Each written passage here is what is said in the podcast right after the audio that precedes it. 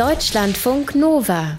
Grünstreifen. Nichtwähler. Ich weiß auch nach vielen Jahren der Beschäftigung mit Politik nicht. Finde ich die doof? Soll ich die bemitleiden? Oder gibt es vielleicht sogar gute Gründe fürs Nichtwählen?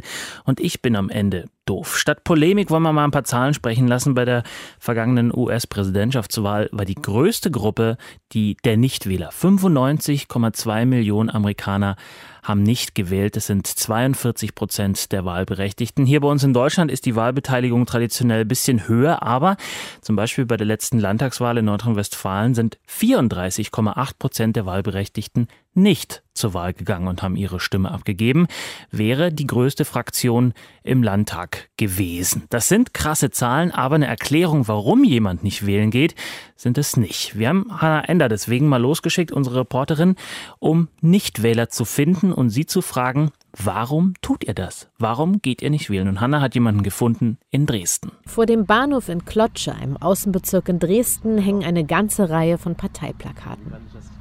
Alexander steht skeptisch mit verschränkten Armen davor. SPD, CDU, kann man sich aussuchen, ne?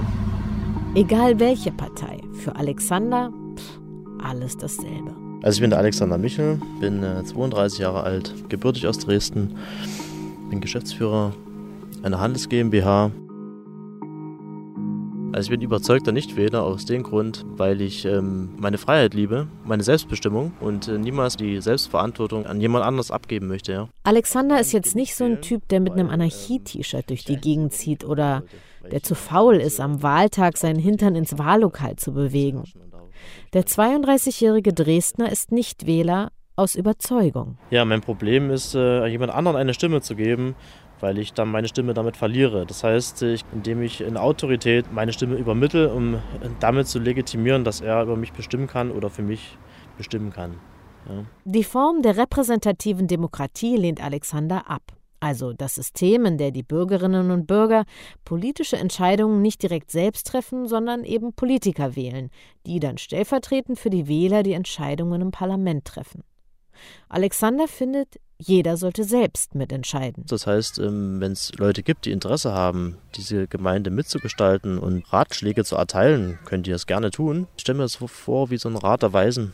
Mehr oder weniger, ja. Es gibt halt so weise Menschen, die sich zusammensetzen und sagen, okay, wir haben die und jene Probleme.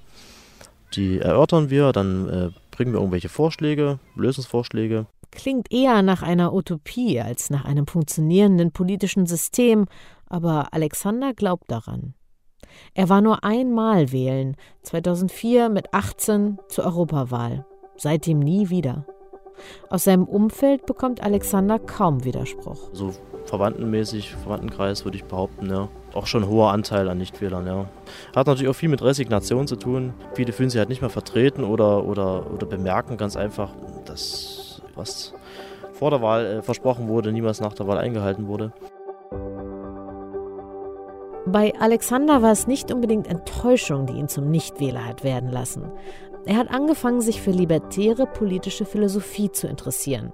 Und deren Vertreter favorisieren eine freie Gesellschaft, in der es keinen Staat mit gesetzlichem Gewaltmonopol mehr gibt. Also libertär bedeutet ja erstmal, dass man frei ist von etwas. Das heißt, dass anzustreben ist, dass jeder kann freiwillig tun und lassen, was er möchte. Ihre Wurzeln hat die libertäre Bewegung in den USA. Der ideale Mensch im Libertarismus entscheidet möglichst alles selbst, ob er arbeitet oder nicht, ob und wie er sich versichert, und er übernimmt für alles die Verantwortung, ohne Sozialhilfe, ohne Staat, ohne Regierung, ohne alles. Das Mehrheitsprinzip in einer Demokratie lehnt Alexander auch ab. Weil Demokratie ist hochgradig unmoralisch, weil sich dann versucht, eine Mehrheit über eine Minderheit zu stellen und ähm, die Minderheit zu beherrschen. Das heißt, dass man der Annahme ist, dass die Mehrheit intelligent genug ist, das Richtige für die ganze Gesellschaft zu bestimmen, ja. Aber das, äh, glaube ich, passt nicht ganz. Weil es sind halt viele Menschen, die dann abstimmen, die, die nur halbwegs aufgeklärt sind und ähm, dann so mehr oder weniger aus dem Bauch heraus dann entscheiden. Und da weiß nie, wohin das läuft, wohin das dann geht. Alexander lebt in Dresden, in einer Stadt, in der Pegida immer noch populär ist. Ein Viertel aller Wähler in Sachsen würde laut einer Umfrage von Infratest DIMAP für die AfD stimmen. Ein Argument, mit dem Nichtwähler wie er immer wieder konfrontiert werden, wer nicht wählt, stärkt extreme Parteien am rechten Rand. Aber dieser Vorwurf juckt Alexander nicht. Dass ich damit die Rechten stärken würde? Ich meine, ich finde jede Partei gleich, ähm, gleich kompliziert, gleich scheiße. Ich weiß nicht, wovor die Leute dann Angst haben, vor rechts oder vor links. Ich hätte wahrscheinlich vor beiden Angst. Aber im Fern habe ich viel mehr Angst, dass äh, Leute so hörig sind und äh, sich die Herrscher wählen und damit legitimieren, Macht ausüben zu dürfen über andere Menschen. Eins ist klar. Also es liegt nicht an den Parteien, dass Alexander nicht wählen geht. Er stellt vielmehr das ganze System der repräsentativen Demokratie in Frage. Deswegen wird er am 24. September niemandem seine Stimme geben. Also ich hoffe, dass die Sonne scheint. Da kann ich mich ein bisschen sonnen und ein Bier trinken. Wirst du dir das Wahlergebnis irgendwie angucken? Also bist du dann doch so neugierig? Was, wenn dann die Politiker sich dann äh, gegenseitig streicheln oder bemitleiden? Das weiß ich nicht, ob ich das mehr. Nee, glaube ich. Muss ich mir nie, nie wieder reinziehen, ja. Sagt Alexander, überzeugter Nichtwähler. Hanna Ende hat ihn getroffen für unsere Serie Meine Stimme, und zwar in Dresden. Deutschlandfunk Nova Grünstreifen